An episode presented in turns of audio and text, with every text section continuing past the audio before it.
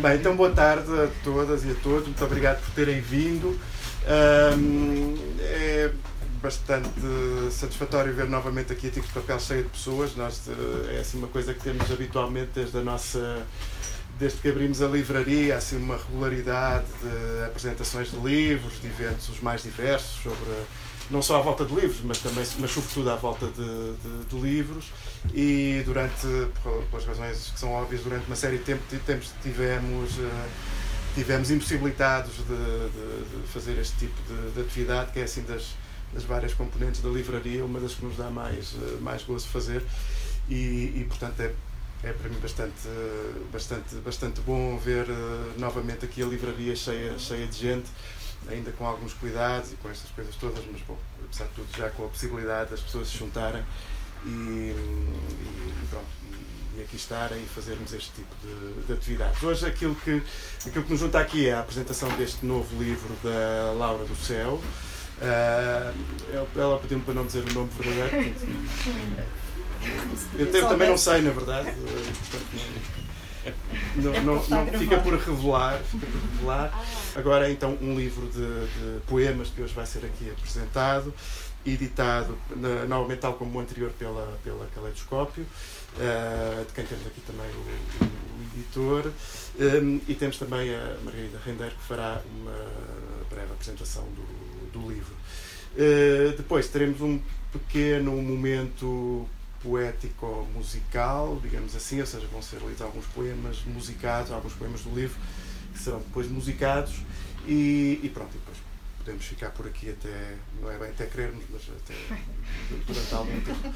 E portanto, passo-vos a, a bola e ficarei a ouvir-vos. Muito bem. Eu, muito boa noite. Queria agradecer ao Fernando e à Tigre de Papel receber-nos aqui no seu espaço para a apresentação deste livro da, da Laura do Céu. Também não vou revelar. Uh, vou seguir esse princípio que me pareceu muito interessante e, bem, e, e bom. Um, e, e, e, de facto dizer que hum, a Caleidoscópio iniciou há uns 4, 5 anos esta nova chancela que é o Ouro, onde eh, pretende editar eh, novos autores dentro das áreas das, eh, da literatura, das várias literaturas. Um, temos também na Ouro editado alguns clássicos, sobretudo na área do teatro, Uh, mas, uh, de facto, a vocação da Ouro uh, está muito dentro desta linha de procurar editar alguns novos autores, ou autores, enfim, que têm feito trabalhos noutras áreas e que, de repente, decidiram escrever o seu poema, o seu livro de poemas, ou o seu romance, ou um livro de contos, o que seja.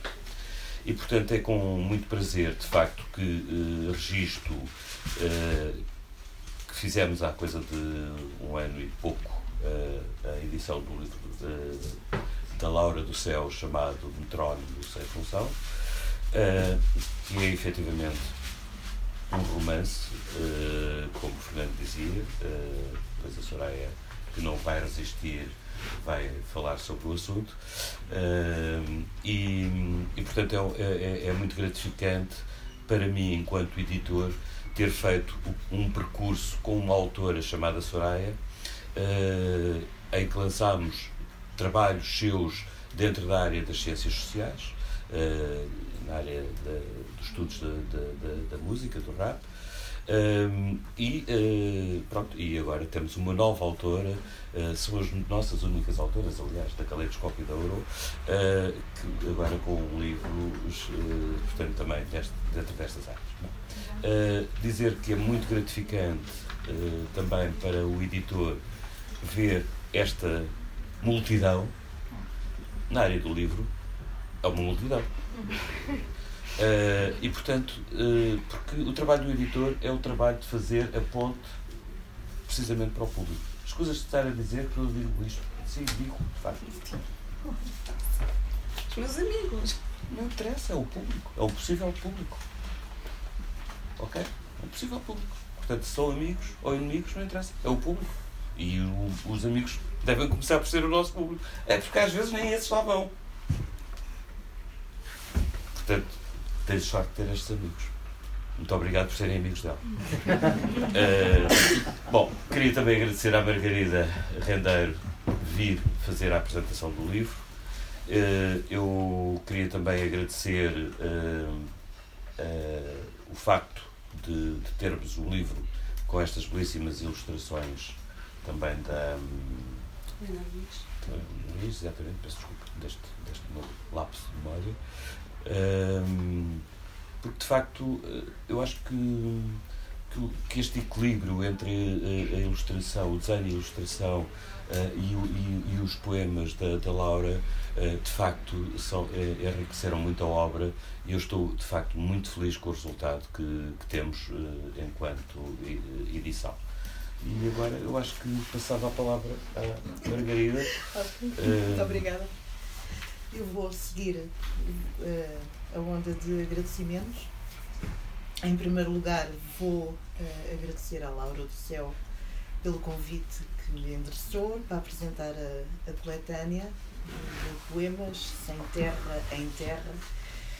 Agradeço à editora Caleidoscópio e também à livraria Tigres de Papel uh, pelo acolhimento desta apresentação, à semelhança de resto de várias outras apresentações uh, eventos que tenho tido o privilégio de assistir nesta livraria, que também estava com, uh, com saudades.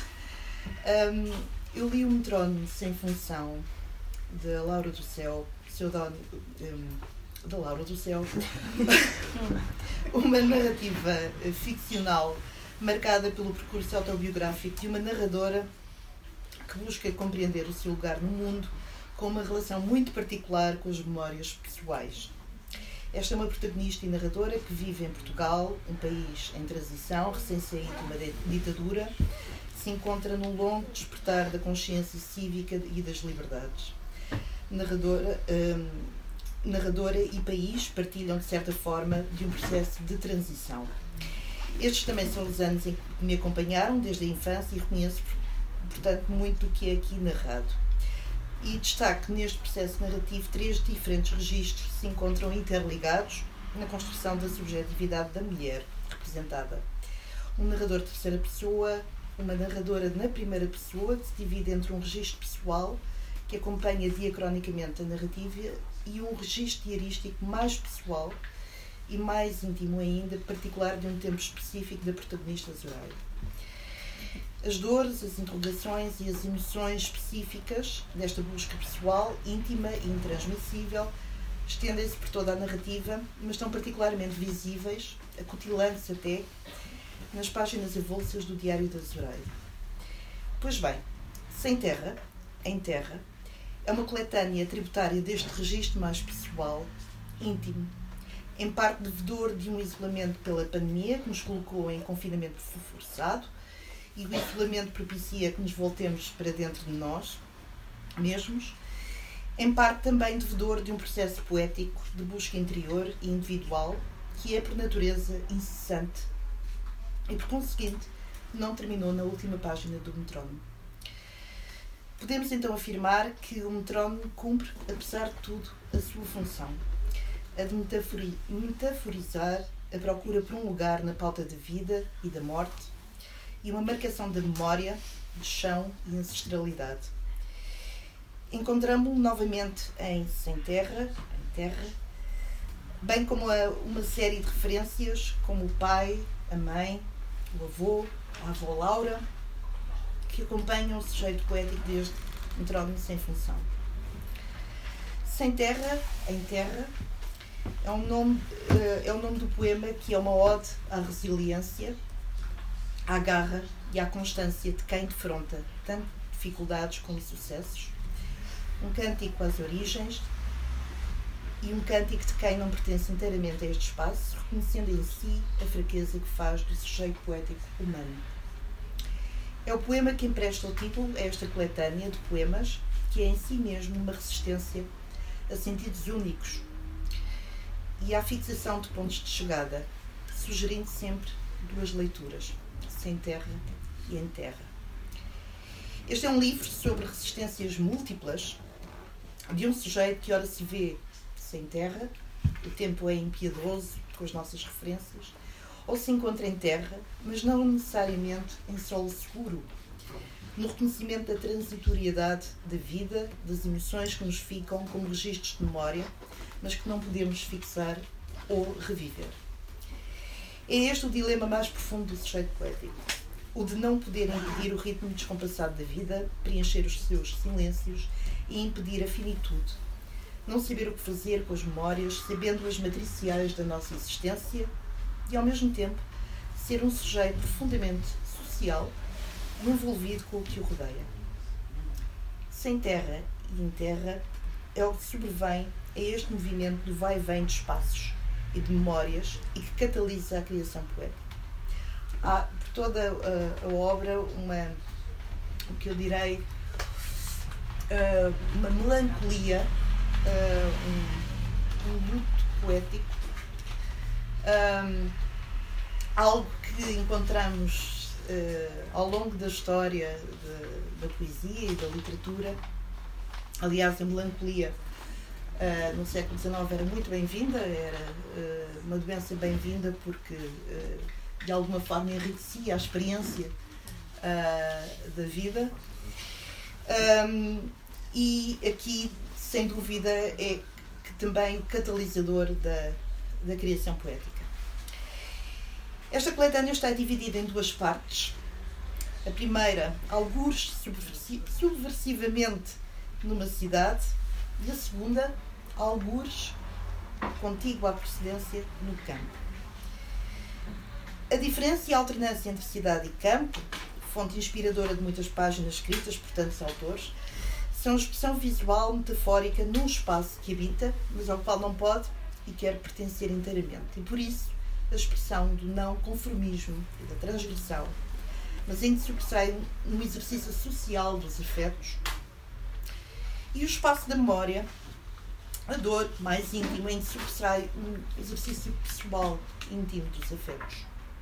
Não interessa que nesta cidade possamos sentir-nos tentados a identificar Lisboa, cidade onde tantas aves limícolas se demoram e a plateia acomoda toalhas, nem que ao campo, induzidos por leituras anteriores, possamos pensar no espaço campestre das origens familiares de Zoraide, primeiro romance da Laura do Céu. A distinção entre cidade e campo é, sobretudo, metafórica para a criação poética, mas é importante sublinhar que são espaços comunicantes. Assim, no espaço da cidade, o sujeito poético escreve e reescreve continuamente num processo contínuo e incessante em que as palavras, e agora vou brincar com os, alguns versos, ter-se-ão enchido de afeto e ocuparão um espaço útil circular, isto é, de rascunhos, em busca de sentidos outros. Embora não diabolando pela cidade, o sujeito convoca este espaço através de imagens que retém e a partir das quais constrói subversiva, subversivamente a criação poética. As pessoas que circulam na rua, a porteira que, volto a, a brincar, anuncia notícias do bairro e sublinha dos novos habitantes as caras que as têm, isto é da porteira trivial, o espaço do cinzentismo e do populismo que nos entra pela casa dentro, as hierarquias bafientas de uma estrutura patriarcal e da máscara em que, novamente, donos da cátedra trajam tailleurs eh, resguardados pela cânfora, este é de cânfora que gostei particularmente, eh, entre muitos outros. A cidade é fantasma e nela fantasmas andantes insípidos, sem dorso na língua isto é, de eufonia campestre. Apesar de desalentes e embora a prudência perante a, real, a realidade lhe dite, será imprudente tocar os amanhãs que cantam, se nem a pandemia tem um fim certo à vida, este é de ano novo, é, é através da escrita que a luz da esperança permanece, porque ela subsiste ao tempo como uma rocha. Esta é de alma luz que nunca se apaga. É o espaço que convoca a literatura, as artes e o pensamento como fuga e como alternativa de criação de novos mundos. Não da poesia falsa. cito novamente, agora qualquer coeirão metaforiza. E que a ágora é símbolo palanque dos gomberismos. Isto é de poetagem. Mas a arte propiciada pelos mundos criados de Vitor Hugo, Buñuel, Goethe, Sindra, Gogol, Kobayashi, Kafka, Cocteau, Dickinson, Pascoais e a poesia grega que prometem amores mais longos e dias maiores. Isto é de Cântico e Inspiração. O campo é o espaço das memórias mais íntimas, pessoais, das brincadeiras de infância, dos entes queridos que se foram e permanecem na memória, da natureza que mostra que a vida é um ciclo, as folhas das feias emerlecem e ao tempo se dá tempo, onde um trono marca compassadamente as memórias e o tempo que as marca como um passado que não se pode voltar a viver. Essa é a não conformação dolorosa de quem procura superar através da criação poética e por isso o sujeito tenta capturar as sensações mais físicas e profundas. A sua terra de facto, mas como a vida nos mostra, dolorosamente transitória, sempre. Uma nota importante, para terminar, e porque atravessa toda a coletânea, estes são poemas escritos por uma mulher e a atitude subversiva advém da sua condição de não pertença a um centro de poder estabelecido e da construção do poder a partir do olhar visto a partir da margem. O discurso da mulher nunca foi um discurso de centro. E que convoca sentimentos de sororidade, todas por uma. Este é um, um de um verso de cor de irmãs. É a mulher que pinta os lábios de encarnado rubescente, esta é de palagem do tempo, inútil, útil, que luta e reage, autónoma, independente, dona do desejo e da repulsa, isto é de onanismo, alguém que poderia juntar-se ao coro das vozes de quem uma vez escreveu, guerreiros, nós, mulheres de corpo inteiro e segura mão. Esta citação é das novas cartas portuguesas. Muito obrigada. obrigada.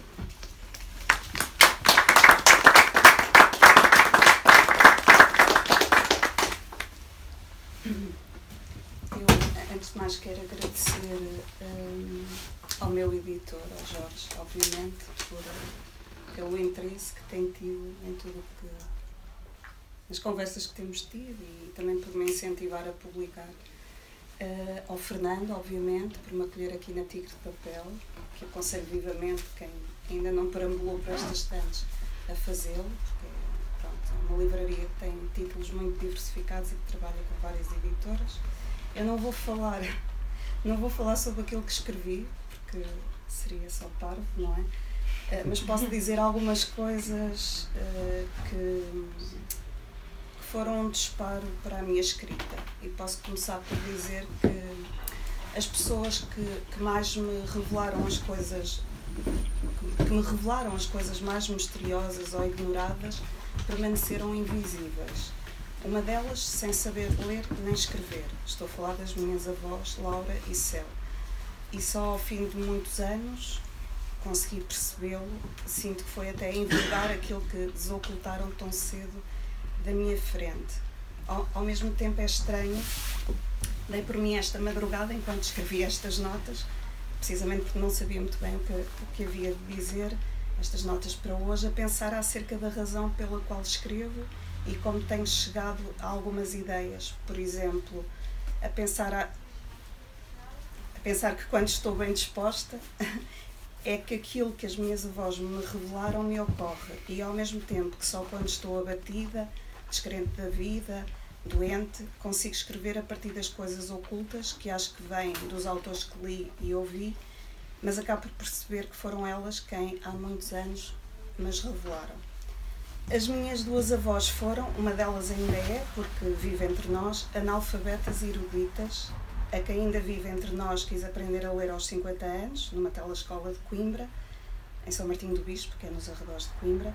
Digo que eram ambas analfabetas eruditas porque encaravam os acontecimentos mais certos que temos e ao mesmo tempo os mais transcendentes da vida, a doença, a morte, o luto, do modo mais elevado que algum, que algum dia conheci, falando com os animais, a minha avó Laura, que foi queijeira e pastora, e as plantas, a minha avó Céu, que cantava canções de Coimbra, decorando as letras e os poemas por essa via, e continua a regar o quintal mais bem tratado que eu conheço em Coimbra, onde crescem pequenas árvores de fruto e plantas, e a falar com elas. para a minha avó Cel, a, a destrinça temporal não existe, ou seja, não, não existe passado, nem presente, nem futuro. Ela, por exemplo, discorre sobre o dia em que o meu pai, seu filho mais velho, foi campeão de hockey em patins em Angola, na mesma frase em que lembra como ele morreu de um modo tão cruel e em profundo sofrimento há dois anos. É como se ela discorresse sem examinar o tempo e ao fazê-lo isso de alguma forma permitisse que ela estivesse em paz.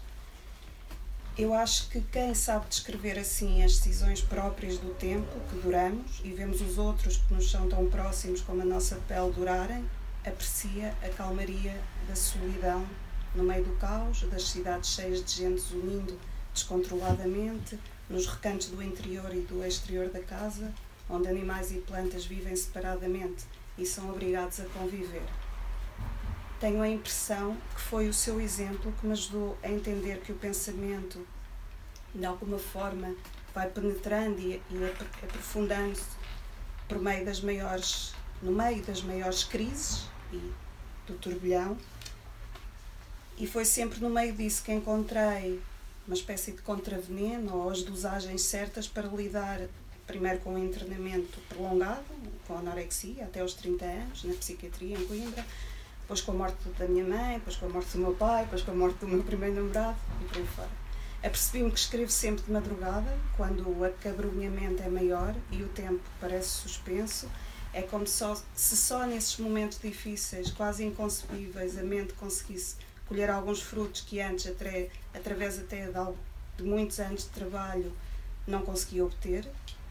E esta pandemia, um dos muitos recolhos a que fui votada ao longo da vida, apesar de, de desta vez ser uma clausura coletiva, fez com que entendesse um pouco melhor estes ciclos e mudanças, as, as decisões, com que me reaproximasse talvez de um centro, ou fundo, ou, ou raiz, e constatasse de alguma forma que nós somos preparados para cumprir os trabalhos que o mundo nos oferece ou, nos, ou que põe à nossa disponibilidade e habituamos-nos a isso, mas não estamos preparados para a cisão ou para a ruptura. E quando de repente ficamos com o mundo, ou sem o mundo, sem esse mundo onde cumprimos esses trabalhos, ou o metrónomo que anda connosco desde a infância deixa literalmente de funcionar, como me aconteceu, isso pode ser o sinal de que o medidor mais invisível de todos os medidores, o nosso fim, começa a contar perceber que, mais que humanos, que é como eu costumo chamar aos restantes animais, internalizam os mesmos costumes e hábitos, tal como a minha avó Laura quando falava com as ovelhas e as ordenhava, ou a minha avó Céu com as plantas e as árvores de fruto do seu quintal, talvez seja, no fundo, um apelo pessoal para contrariar a excessiva industrialização do mundo e até a institucionalização, que traz consigo o afastamento do centro, desse fundo, de uma raiz mas no fundo eu ainda estou a aprender com as minhas avós analfabetas eruditas, a diluir as fronteiras entre o campo onde cresci e a cidade onde me fiz adulta e a aceitar que os cheiros e os sons nesta, digamos que teleologia de uma mulher do campo na cidade e vice-versa e da natureza de ambas fecundam e se degradam como os nossos corpos. É só isto que eu tenho para dizer.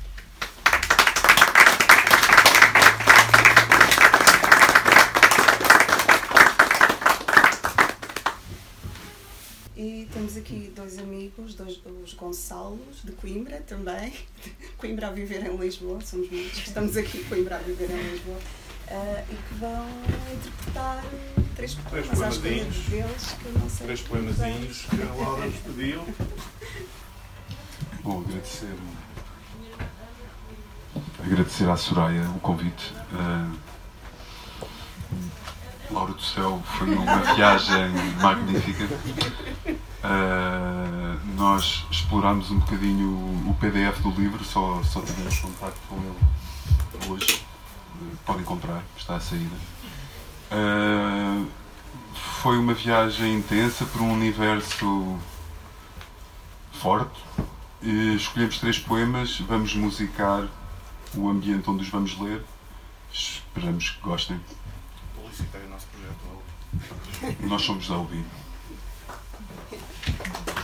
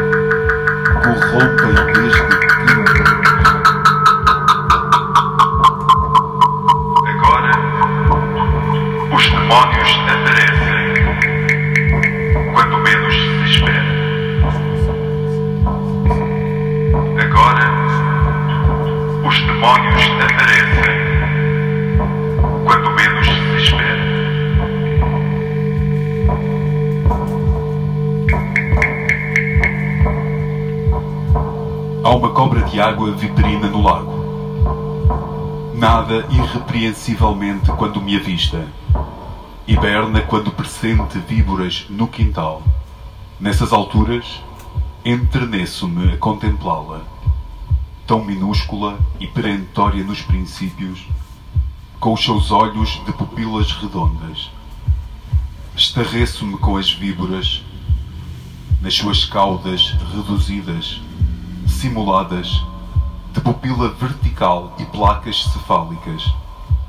Corrompem desde querubins. Agora, os demónios aparecem quando menos se espera.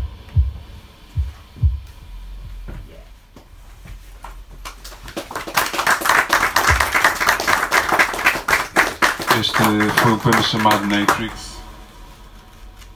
Uh, vou ler de seguida. Escolhemos um que já foi citado, o Interfaces Sem Fé.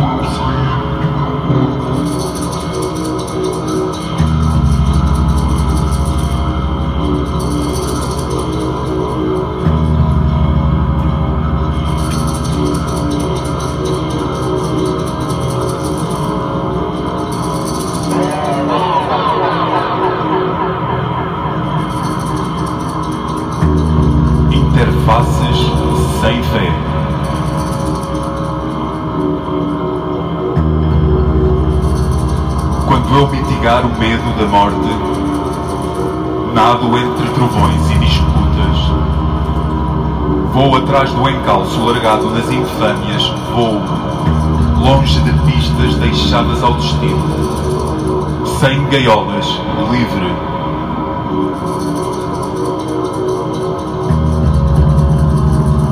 Quando eu abrandar da turba onde me fiz gente robusta, ficar entregue só à fraqueza de mim, improfícua, entrego a verdade à incerteza da vida como ela é. Uma borda revirada pelas lembranças, à boa fé. Quando eu sair do meu corpo, me afastar, se me dividir for possibilidade identificável, espero estar habilitada, cotejar avejões, fés obscuras, espíritas, fatuidades, neste corpo ainda imerso da sua para outra história.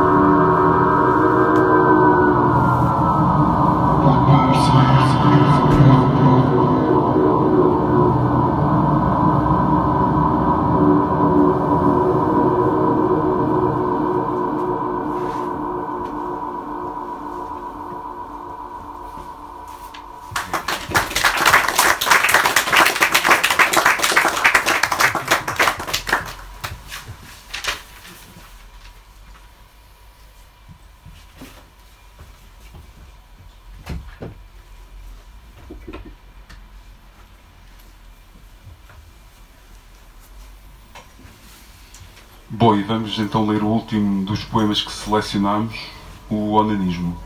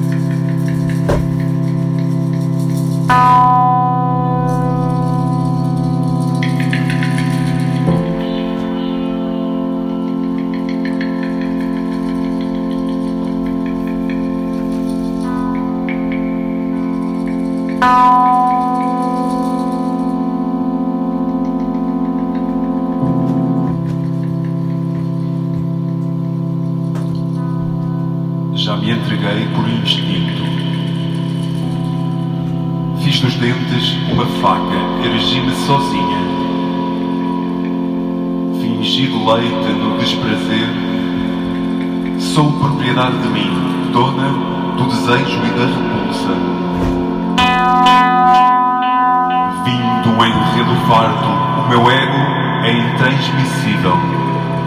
Tive nomes diferentes, bati as asas antes do tempo. Transformei lugares insólitos. Escolho militantemente o meu fado.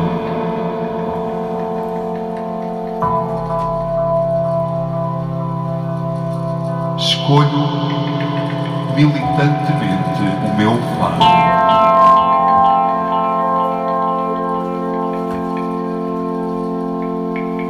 Escolho militantemente